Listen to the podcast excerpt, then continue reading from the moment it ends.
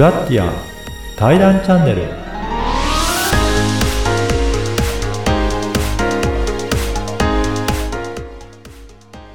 はい第2回フラッティアの対談インタビューが始まりました。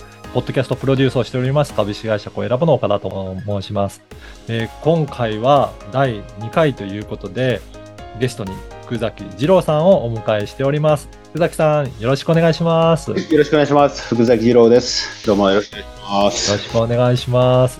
まずあの簡単に自己紹介からしていただいてもよろしいですか？はい、えー、フラッティア会員ナンバー1番の福崎二郎と申します。はい、えー、はい、フラッティア会員ナンバー1番ではご飯を食べれないので、別に仕事をしております。はい、えっ、ー、と、香川県の香川県東香川市という日本一の手袋の産地にあの会社はありまして、えっ、ー、と、そこで手袋の産地で手袋屋さんをしております。おお、そうなんですね、はい、そうですね。80社ぐらい手袋会社があるんですけど、そのうちの、まあ、我が社は1社ということになります。はい。はい。いや、これ、結構代々やってらっしゃるんですか？代々といっても、まあ、えっ、ー、と、父が創業して、創業して、はい。はい、1977年創業なので、えっ、ー、と、47年ぐらいですかね。おもう少しで50年っていう。すごい。じゃあそこの2代目ということになるんですか、あそうですね、2代目ですね。はい。なるほど。じゃあそういったところから他にもいろいろ事業をやられていらっしゃるんですかね。えー、そうですね。えっ、ー、と、一般社団法人縁作り研究所っていうのを、はい、えー、やってまして、まあ、そこでは、えー、私がこのものづくり、ことづくりを、うん、えー、福祉っていう手袋会社でやってるえー、ノウハウを、まあ、あの、会員の皆様にお伝えしたり、はい、まあ、その会員の皆様が、僕、僕が持っていない能力、えー、リソース、いろいろお持ちなので、それをこう縁で繋いでいくっていう、えー、組織を、えー、まあ、コロナ禍に立ち上げまして、まあ、この大村さんが立ち上げたフラッティアにヒントを得ながらですね、あこういうことすれば、なんですかね、僕の仕事も人生も、えー、楽しいものになるかなと思いまして、はい、立ち上げたのが縁作り研究所ですね。現在、65社5名方が参加いただいて、あの、楽しい会にだんだんなってきてます。なるほど。じゃあ、そのあたりもちょっと詳しく今日はお伺いできたらと思いますので、はい、よろしくお願いします。はい。まずは、あの、社会人になられたぐらいの時から、ちょっといろいろお伺いできたらなと思うんですが、はい、最初はどういったお仕事をされてたんでしょうか、あ、えー、っと、僕はちょうど、あの、バブルの最後の入、えー、平成4年卒業なんですよね。ああえー、えー、っと、だから、就職活動はバブルの真っ最中というか、はい。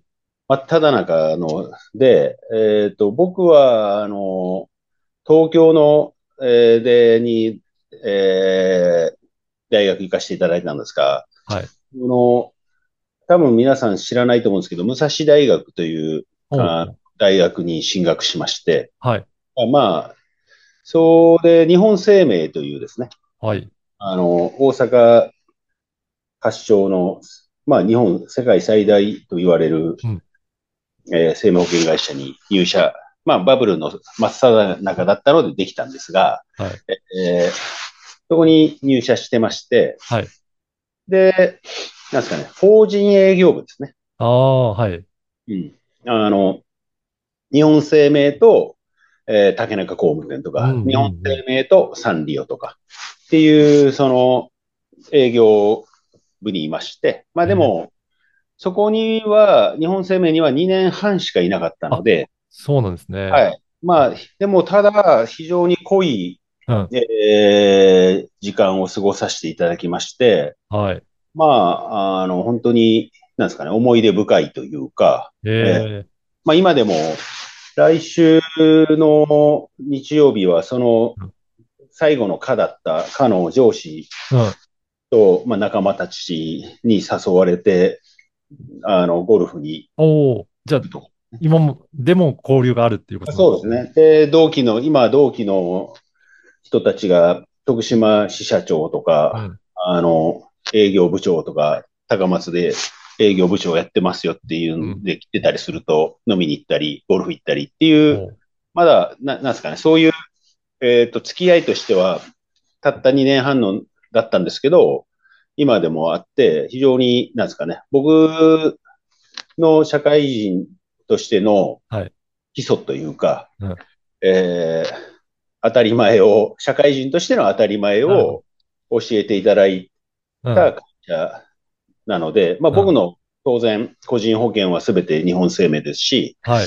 えーまあ、会社の保険も半分ぐらいは日本生命でお願いしている。あまあ、もう、はい社会人の本当に最初の時にいろいろ学んだ、社会人としての、うんはい基礎を学んだ場所になるわけなんですね。そうですね。まあ、あのー感謝、うん。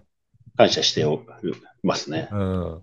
やっぱりその2年半とおっしゃっていますが、かなり濃い時間を過ごしてきたっていう感じなんですかね。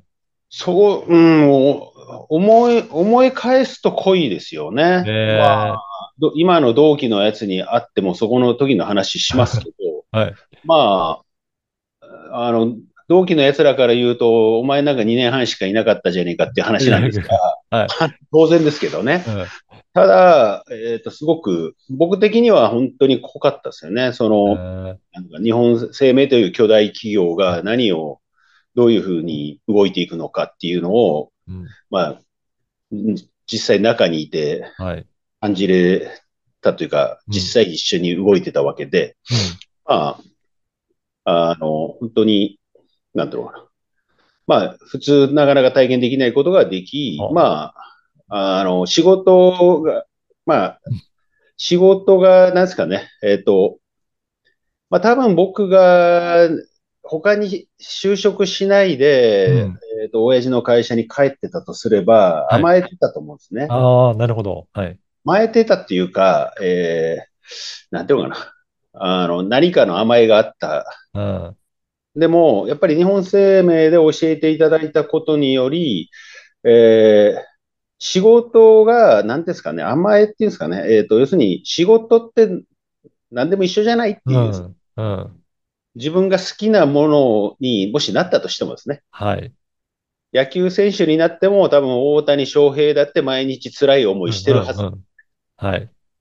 あの、多分ですよ。うん。ニコニコ楽しくやってるかもしれませんが、やっぱり1日500回素振りしようと思ったら、うん朝早く起きなきゃいけないとか、そうですよね。えールーティーンでお酒は飲まないとかですね、決めてればしてないでしょうし、うん。まあ、あの、そういう、まあ、日本生命も非常に厳しい会社なので、うん1週間、毎月、うん。め締め日にはい必ず報告会があり、まはいあ当然僕らの頃はまだまだブラックな営業体なので、まあはいブラックではないですよ。はいえっと、目標を達成できなければ叱られるという、いや、やっぱりもうその時代がそういった時代でしたもんね。もう、そうですね。まあね。はい。はい。まあ今でも同じだと思うんですよね。はいその、立たされるとか、はい。えー出て行けとか、はい。えー帰ってくるなとか、うん。えー夜行ってこいとかい。うのは今はないかもしれませんが、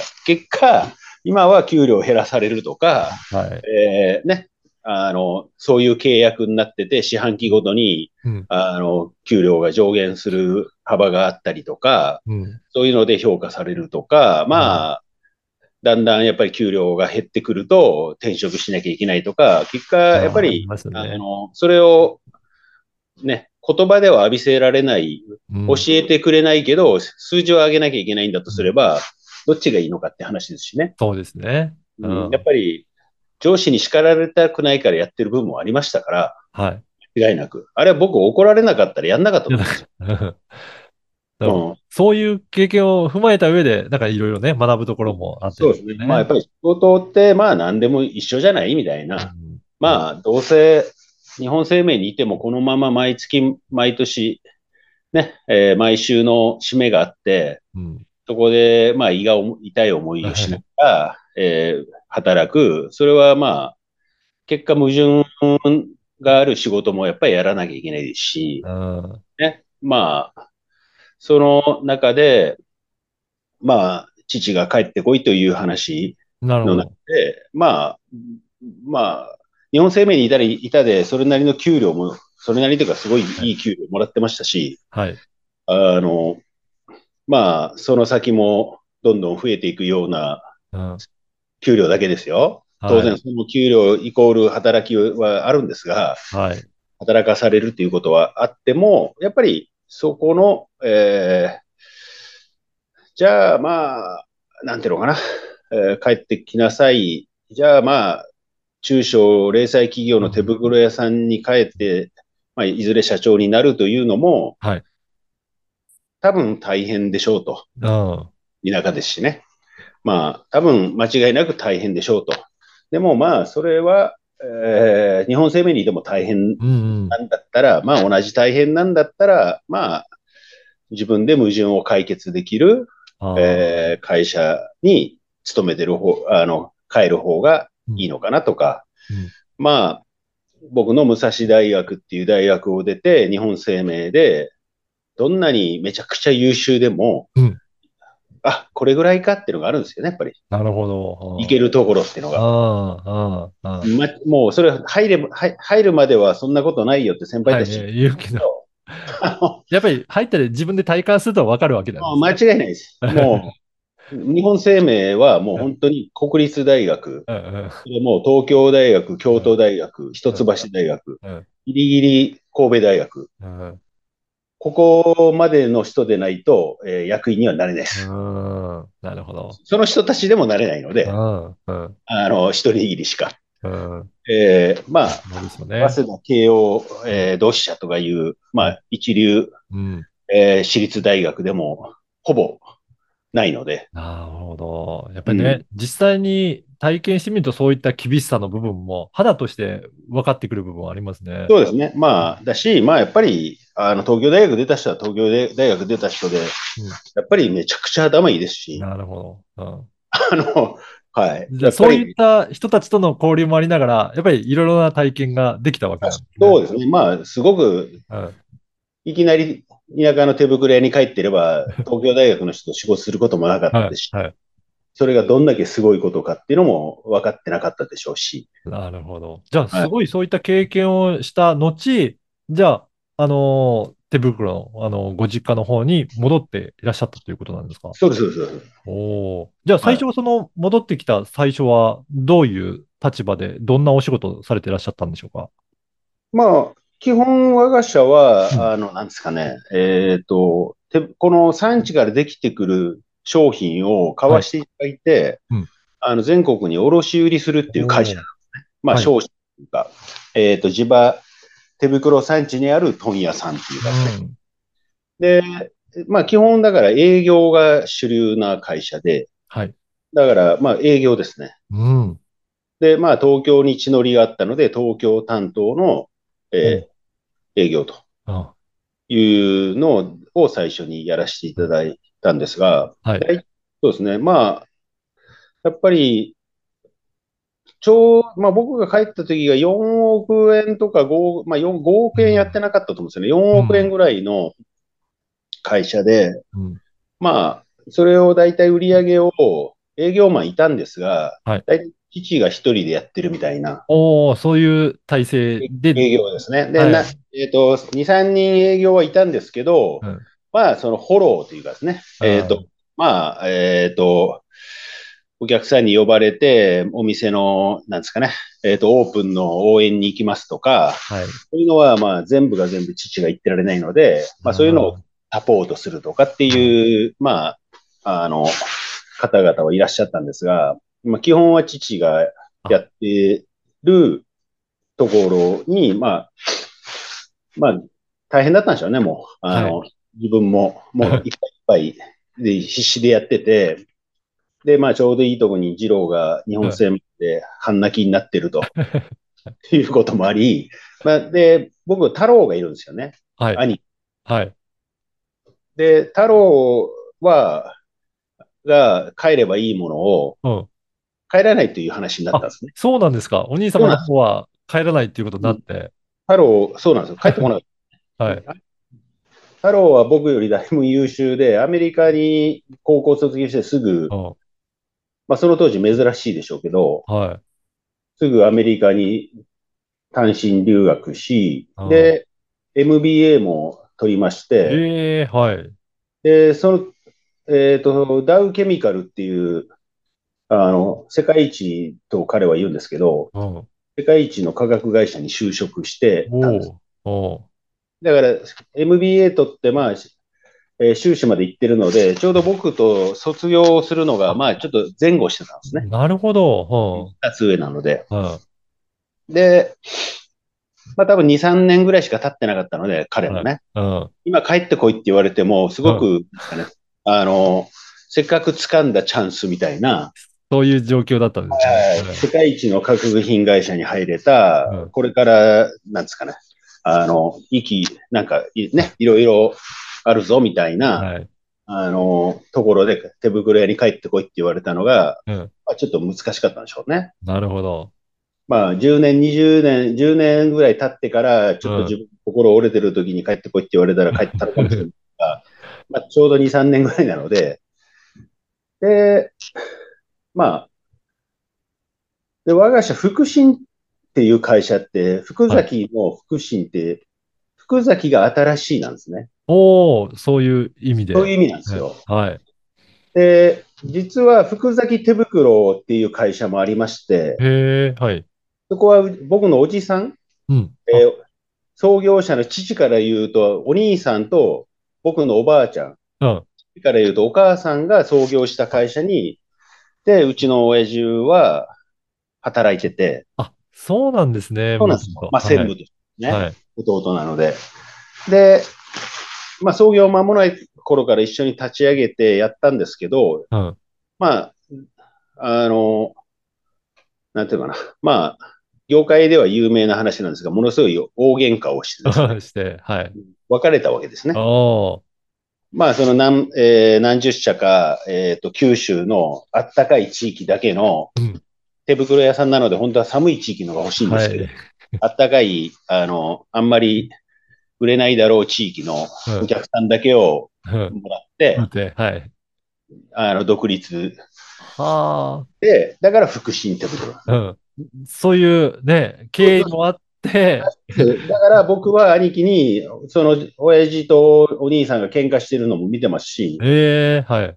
見てるというか、まあ目の前では見てないんですけど。はい。そういった時期ね。話も聞いてますし、はい、まあ、僕自身もまあこういう人間なので、兄貴とうまくやれるとも思えないので、まあ、えー、まあ、兄貴が帰らないっていうのは僕は帰りますが、うん、僕が帰ってきてくれって言わない限り、うん、あの、僕がとんでもないやつじゃない限り、うん、えー、帰ってくんねやと。はい、そういうふうにお伝えして。そういう話に、お互い、まあ、兄貴と話しまして、うんうん、まあ、基本、それでいいよっていう話で。ではい。まあ、で、今に至るっていう感じですね。うん、じゃあ、任せるよっていう以上、お兄さんとも話がついた上で。まあ、はいはい。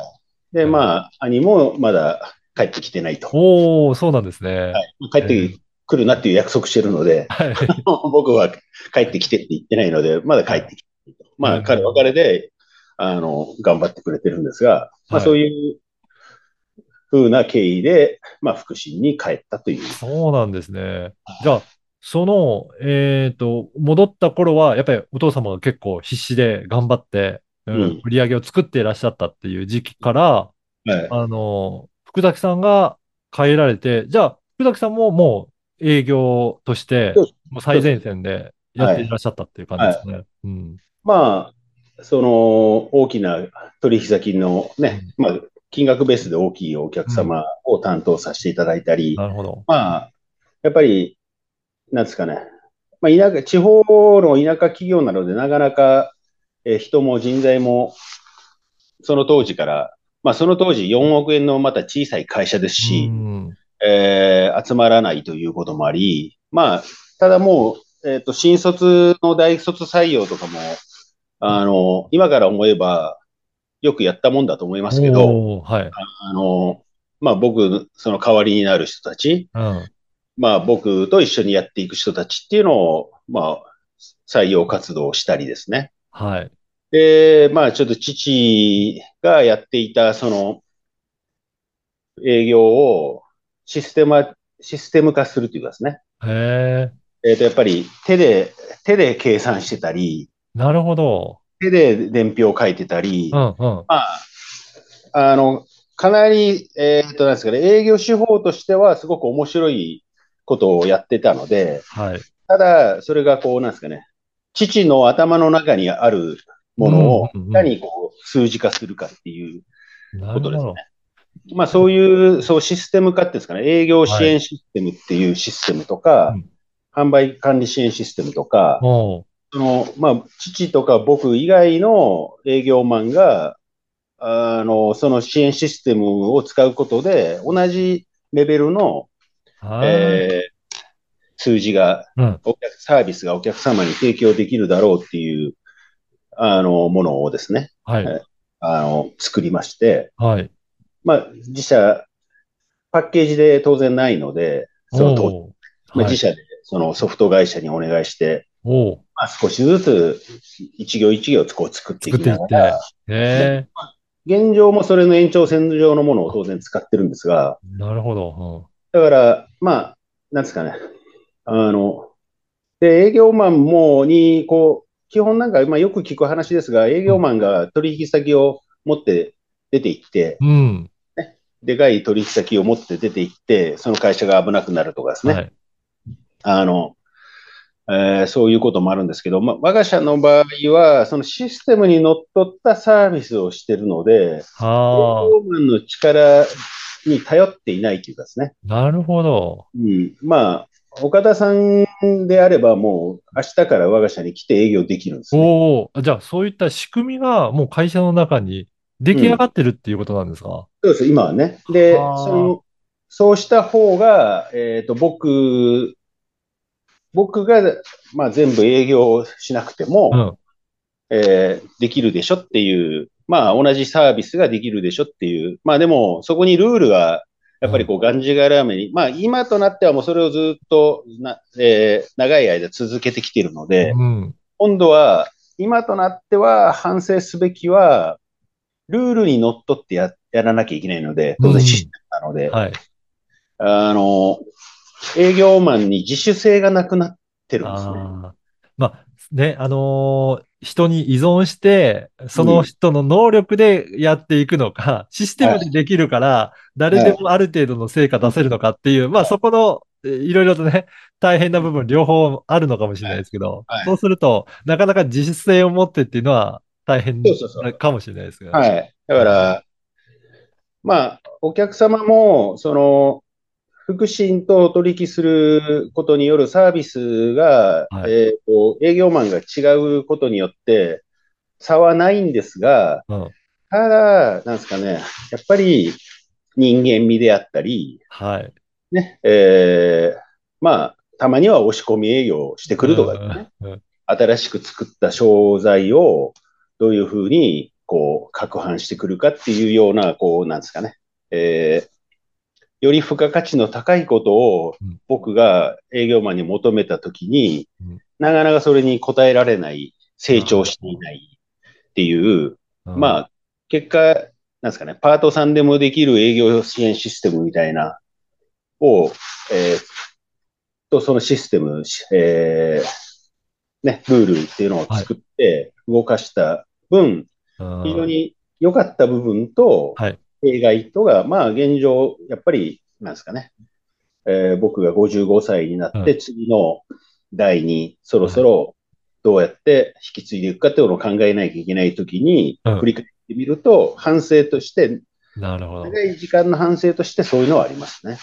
これ、じゃあ導入した結果、まあこのね、今までうん。売上としてはどうですか？だいぶ増えてきたっていう。そうですね。現、まあ、現、まあ、もう随分なるんですけど、10億円内外ぐらいの会社になったので、まあ、そのお帰ってからで言うと、まあ、4、2倍ちょっとぐらいーなったっていうことですね。かなんですけど、まあ、ただ、まあ、その、えーこう、成長がずっと止まっているので、うん。まあ、そこの歯がゆい思いはあるんですが、何か、それでね、あの営業もやってらっしゃったというか、それの間にもいろいろな工夫されてたと思うんですが、何かあの、福崎さん自身でこういったことを取り組んだとか、うん、なんか新しいことやったとかっていう、なんかそういったことってありますかね？まあ、えっ、ー、とね、手袋屋さんなんですけど、僕らは卸売業なので、うん、物流事業なんですね、実は。うんうん、手袋専門の。はい。あの、だから、それをいかに今日来た注文を今日出すかみたいなですね。あの、当たり前なんですが、今ではもうそのね、楽天、アマゾンに注文して、明日届くとか、明後日届くっていうのは当たり前の話なんですが、はい、まあ、その当時は、そう、そんなものではなく、うん、まあ、えー、結構、その、今日注文したものが明日届くっていう会社はなかなか珍しくですね。はい。あの、まあ、重宝されたわけですね。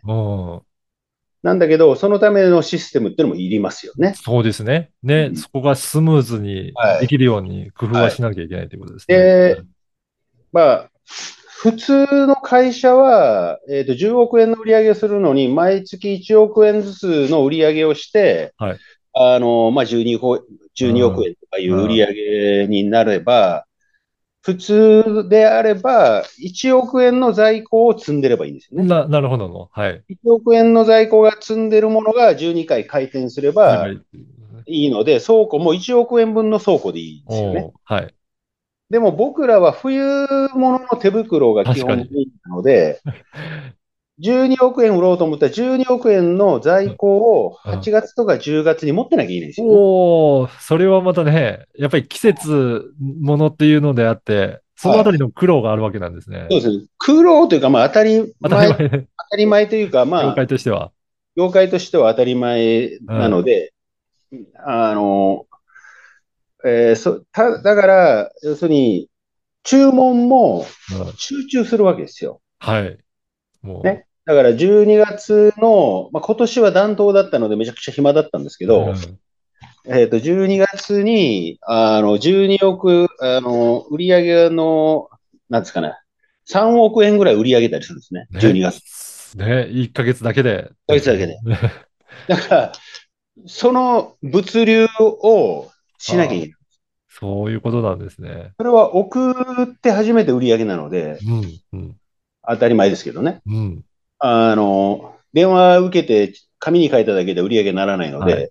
送って、伝票を発行して、それをお客様に届けて、お客様が計上してくれて初めて売り上げて、はい、あの、それをいかにスピーディーにするか、雪が降っている時に、いかに届けるか、はい、そうですよね。皆さん必要としている時に届ける必要があるので。はい、雪が降ってない時に、雪が降ってる時にいるからっつって注文してるのに、うん、3日後にもうポカポカ容器になってから手袋届いても、はい、じゃあこれって話になります。ますね。はい。だから、いかに今日来た注文を今日届けるか。うん、だからまあ、現状は500、全国に500社講座がありまして、うん、直接講座をこんな中小零細企業の稲川の中小零細企業が、まあ、えっ、ー、と、トップは三越伊勢丹から、はあ、えーね、えー、ディスカウントで言うと、ドン・キホーテさんのように、対応されるようなディスカウンターとかに直接我が社講座をいただいて、お取引させていただいてるんですが、うん、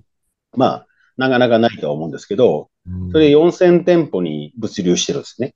そうなんですね。だから、そのクイックにやるシステムがいるんですよね。確かに。うん。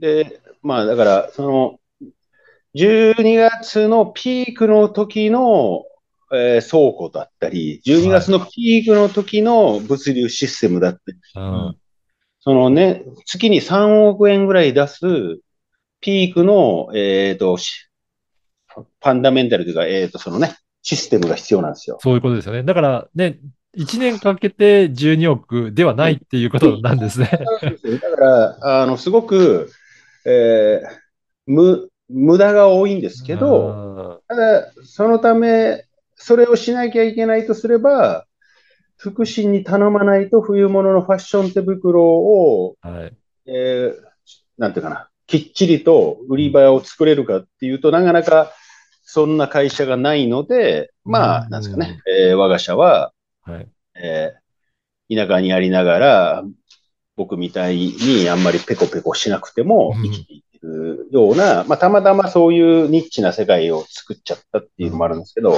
あ、それが、あの、僕がやってきたことで、まあ、その物流システムも、だから、アマゾンとか楽天が物流センターとか行ってる前から、はい。ピッキングシステムだとか、はい。えー、商品の番地に、で、そのバーコードでピッキングしていって、それで伝票をキーパンチしなくても、法的に出てくるようにするとかですね。最終的にその検品する、検品でのは伝票と商品の、が合ってるかどうかを確認する作業なんですけど、その作業も自動的にできるような、えっ、と、システムを作ったり、なるほど。一気に、一日に500件も600件も注文が来て、今でこそ結構オンラインだとか、メールとかも来るので、あんまり、なんですかね、電話の問い合わせってすごく減りましたけど、昔は、本当に、私とこ、まあね、昨日オーダーしたんだけど、今日届いてないんだけど、どうなの？みたいな電話が来るわけですね。来るわけですよね。はい。すっごい量。うん、でも、その、えっ、ー、と、かかってくるのは相手してると止まりますよね。はい。当然、それ、電話かかってくると、電話取らなきゃいけないですか。取らですからね。はい。で、その、えっ、ー、と、当然その電話の渋谷の109のなんとかっていうお店が電話かかってきました。うん、その注文がどこにどうなってるかを調べなきゃいけないですか。いや、そうですよね。それですぐに答えないと、それにも時間取られますね。ね。でも、うん、じゃあどうやって答えるのって話じゃないですか。ね、そうですね、はい、管理してなければ、結果、その電話を受けた女の子は、会社中走り回って、はいはい、どこにその注文があるのか、はい、ね、確認しなきゃいけないですよね。確かに。まあ、あの、そういうことも、まあ、全部、なんですかね、どこに何が注文が流れてるかっていうのも、あの、セクションごとにバーコードを読ませることで、あの、その、お客様の台帳っていうのがあって、その台帳に注文が挟まってるわけですが、うん、その注文が動いていくことで、あの、今ピッキングしていますよとか、はい、今ピッキングが終わりましたよとか、今、あの、検品、えー、システムの前で待ってますよとか、あもう出荷されているので、あの、佐川急便の、えー、問い合わせ番号がこれですよとかっていうのが見えるような、そのお客様を叩けば、あの、パッと出てくるようなシステムですね。だまあ、お客様が電話かかってきました、何ですって言った瞬間に、もう、女の子は、その会社の番号を入れれば、多分ね、問い。合わせなので、あの、どうなってるんですかって、あ、えっ、と、もう 2, 2日前についてるはずなんですが、あの、ね、入受場に行ってもらえませんかと。ちゃんと探してもらえませんかと。佐川急便も2日前に届けてるようになってますよと。うん、そういうふうにお答えできるわけなんですね。できるようなシステムをもうずい、もうその、なもうまあまあ10年前から 僕が作って持ってたんですね。すごいですね。だから、なんか物流の会社ですね、あのー手袋を販売してると言っても、なんか巨大なシステム会社みたいな感じですね。はい。はい、で、まあ、それも、えっ、ー、と、我が社、僕が、えー、システム会社にすべて細かく依頼して、我が社の、えっ、ー、と、我が社用に作ってもらったんです。だから、営業支援システム、販売支援システムも、我が社がお願いしているシステム会社が、うん、あの、展示会に出させてくれっていうぐらいのものだったんですね。おおそうなんですね。はいまあ、当然ダメだよと。僕、ね、僕が考えて、僕がお金作ってんだから、福祉のもんだから、うん、あの、当然それ誰かに見せて売るなんてのは、ダメよと。うん、ね。他の業界、ひょっと売る、買い買いたい人がいて、他の業界に売るんなら、だいぶ僕もらわなきゃいけないよと。はい。あの、アイデア出して考えてるわけですからね。日本もものすごい労力も使って、アイデア出して考えてるだけじゃないですかね。めちゃくちゃお金払ってますから。うん、そうですよね。で、試行錯誤もやって、こうじゃないかってね。動かないものもあったり、はい。もう田舎のコンピューター会社なので、もうバグりまくりますから。おはい。まあ、そういったところも全部チェックしながら、ね、そうそうそう。そういうのはもうしながら作っていったシステムがあって、まあ、いかに少人、人を少なくしながら、うん、えー、最大の売り上げができるかっていうことは、それはね、あの、田舎だったからで考えたんですね。そうなんですね。うん、じゃあ逆に、その有利な立場にいると、まず、まずそこまでは考えなかったかもしれないけど、そうですね。うん。何か有利になる点を作っていかなきゃいけないっていう状況だったわけなんですね。そうそうそう。まあ、僕ら、やっぱり田舎にいて、まあ、その当時はまだ採用しようと思えばできたんですが、うん、ただ選べないですよね。なるほど。はい。あの、今いるメンバーたちに非常に申し訳ないですけど、本当に僕が勤めてた日本生命にいる人たちとは、申し訳ないですけど、えっと、ね、えっ、ー、と、田舎に帰ってきて、うん、お父ちゃんお母ちゃんの家で住もうっていう人たちはですね、うん。うん、あの、その、志というかですね、うん、仕事の能力というか、という意味で、非常に、まあ、期待する。うん、まあ、教育もしなきゃいけないですし、はい、育てていく必要はあるんですが、それ、もう、もともとの、うん、何ですかね、心構えが違うので、まあ、たら、どうしなきゃいけないかっていうことですよね。はい。対応しようとしても、本当に優秀な人たちがあの、集まってきてくれる、それを選んでいける、ダメなやつは、あの、ドロップアウトし、また新しい人を、優秀な人を入れるっていうことが、もともとできなかったんですね。はい。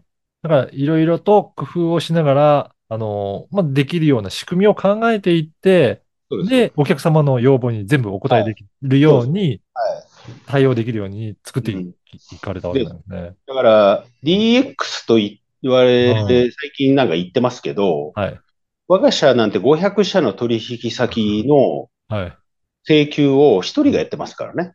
おおすごいですね。はい、80名の社員、160の、えー、内職さんの給料は一人の総務経理でやってますから。はあ。その総務経理も、その仕事は片手間で、基本冬はあの、検検品マシンの前にいますから。へえ、すごい。うん。まあ、そんな私はこの仕事だけっていう人は、うん、基本我が社にはいないです。おじゃあもうみんないろいろなこともしていきながら、もう事業回していってるっていう。はい、あというので、まあ非常に他社から、あの、入ってこられると、うん他社の手袋屋さん、このコロナ禍で非常に苦しくて、まあ我が社は結構それで採用できたんですが、うん、来ると非常に苦しいと。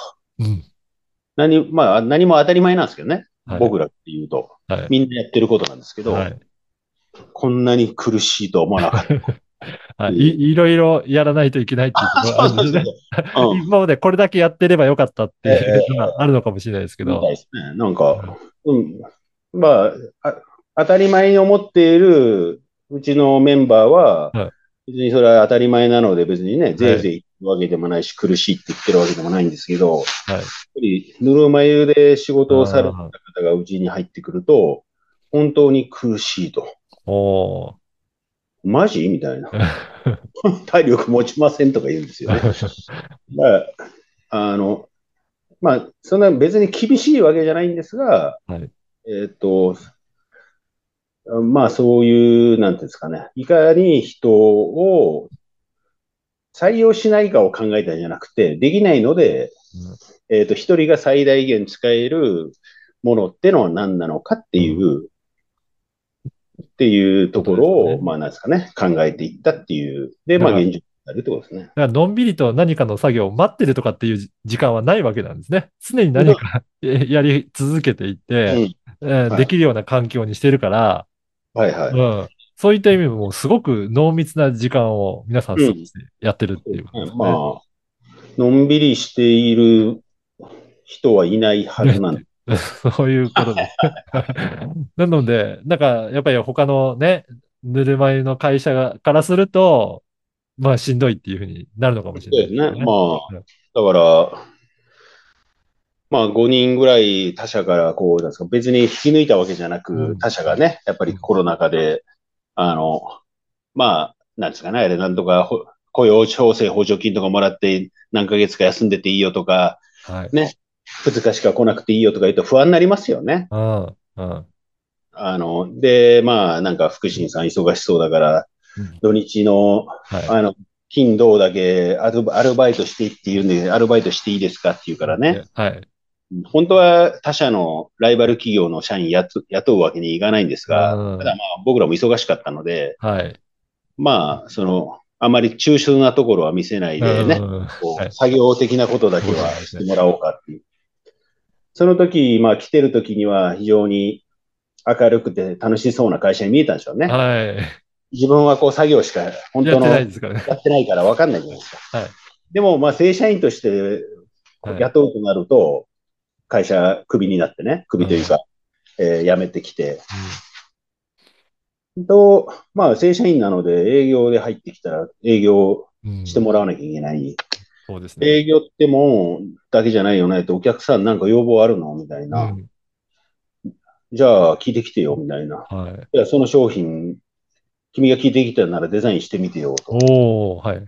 ね、デザインしたんなら、そのデザインしたものはち中国とか、うちのフィリピンの工場行って作ってくればとか、はい。まあ当然、その何、すればいいわけですからね。うん。それが楽しいと思わなければ、ああ苦しかったでしょうね。あ。うん。でも、だから環境は全部揃ってるわけなんですね。そうん環境揃ってるというか、させられる？させられるんだ。揃っ揃ってますし、まあ、あの、許されますし、はい別にあの仕事に誰かの領域があるわけじゃないっていう。おおあの、ただまあ、組織なので、やっぱりね、こう、最近になってくると、縦だったり、横だったりの、こう、組織の、なかなか、あの、コミュニケーションっていうのは、常に会議では話題になるんですが、はい。やっぱり、あの、ただ、まあ、僕の思いとしては、誰が何やったっていいんじゃないっていうとはずっと思ってますけどね。ああ。あのーそろそろ最後になりますが、あの、もう一つごめんなさ、い今ね、ややられてらっしゃる、この円作りの、えーはいね、お話も、やっぱりはい聞いておきたいなと思うんですが、こちらどういった取り組みをされてらっしゃるんでしょうかね？そうですね。円作り、まあ、円作りなので、その、円ですね。うん。円っていうのは、円作りの円はカタカナで書くんですが、はい。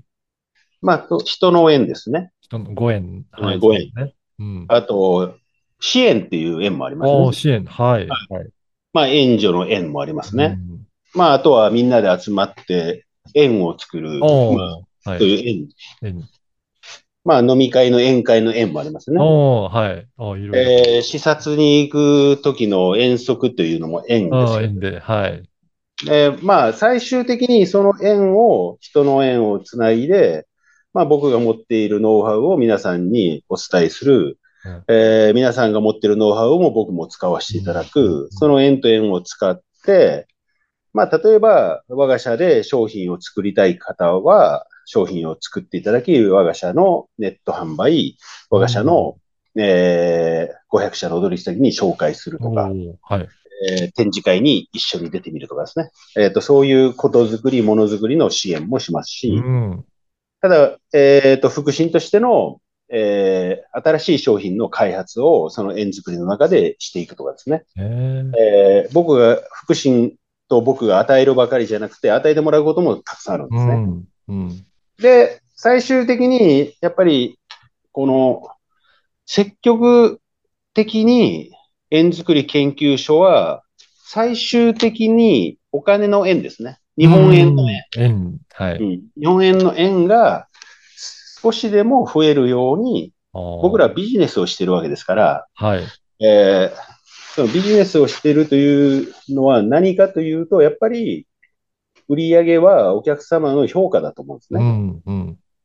あの、それが、まあ、個数かける、えー単価かけるイコール売り上げなんですが、うんやっぱり、ただそれが、えーいかに一つでも多く、うん一円でも多く、それが世の中に貢献するということだと僕は思うので、はい。まあ、やっぱりその円作り研究所では、やっぱり、あの、皆さんが積極的に関わっていただき、あの、会員皆さんが去年よりも今年、今年よりも来年に向けて円が、売上の円ですね。日本円が増えるような、えー、組織にしていきたいなというふうに、あの、思って現状をやってます。今はどういった方が参加されてらっしゃるんでしょうかね？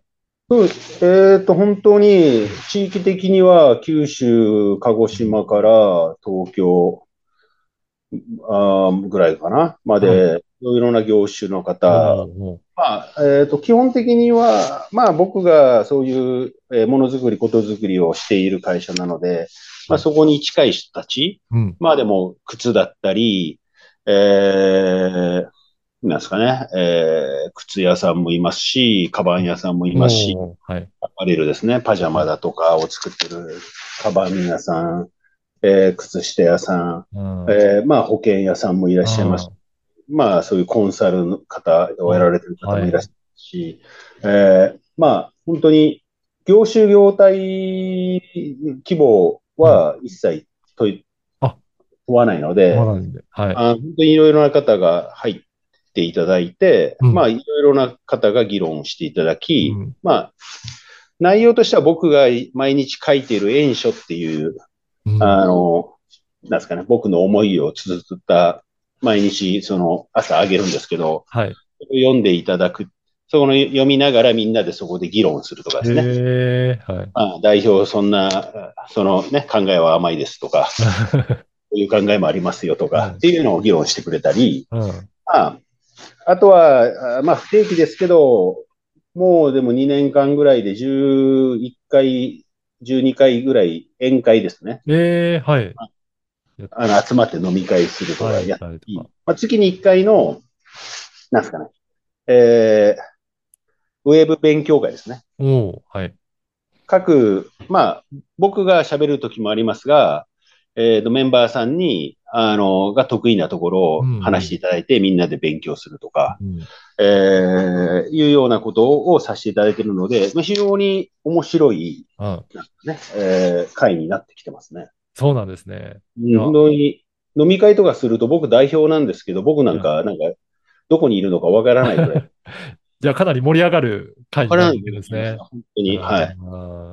いやぜひね、じゃあこういったことにも参加したいなっていう方いらっしゃれば、ぜひお問い合わせいただけると。あそうですね。はい。そういう、なんか、ものづくりをされてるとか、はい、それの販売で悩んでるとか、うんうん、まあ、僕の話を聞きたいという方でもいいですし、はい、まあ、のメンバーさんも本当にいろいろな本当に、まあ、僕自身もクラウドファンディングのコンサルタントの資格を持ってますし、何本成功させてますし、あの、TR ですね、プレスリリースの専門家みたいなのもいらっしゃって、その、まあ、去年やったのは、僕がコンサルをして、その、なんですかね、で、クラウドファンディングに会員さんを、の商品をクラウドファンディングしながら、はい、当然クラウドファンディングにはプレスリリースも必要なので、そのプロのプレスリリースの人が、要するに、まあ、この円作りで、はい。プロジェクトを組みましてですね。なるほど。いろいろな支援が必要ですよね。はい。まあ、写真を撮るとか、うん、えー、言葉を書くとか、はい、えー、当然、応援するという支援も当然ですけど、全民でこの一つ一つの会社を盛り上げてっていう、だから、そこのクラファンは本当、あれなんですよね。取っ手屋さんが作った取って置きのうどん鉢っていう、うん、とんでもなんか、ええっていうような商品なんですけど、400万円ぐらい。はい、おおすごい。はい。もう、そんな売れんのかなっていう。まあ、本当に仕掛けの人だけじゃなくて、本当に、あの、すごいバズったっていうかですね。はあ。商品に、まあ今も育っていってるんですけど、そういう、まあ僕自身もそういう、なんですかね、仕掛けをし、うん、あの一つの商品をみんなで育てていくっていうなんですかね、で、サークル活動みたいなのは、すごく楽しかったですけどね。はい、ええー、いや、ぜひね、そういったね、はい、ところを一緒にやっていきたいという方がいらっしゃれば、お問い合わせいたらなと思います。はい、お願いします。はい。今回は第2回として、えーはい、株式会社福信代表取締役の福崎二郎さんにお話を伺いました。はい、福崎さん、どうもありがとうございました。ありがとうございました。ベラベラ喋りまして、申し訳ございません。はい、楽しかったです。ありがとうございました。失礼します。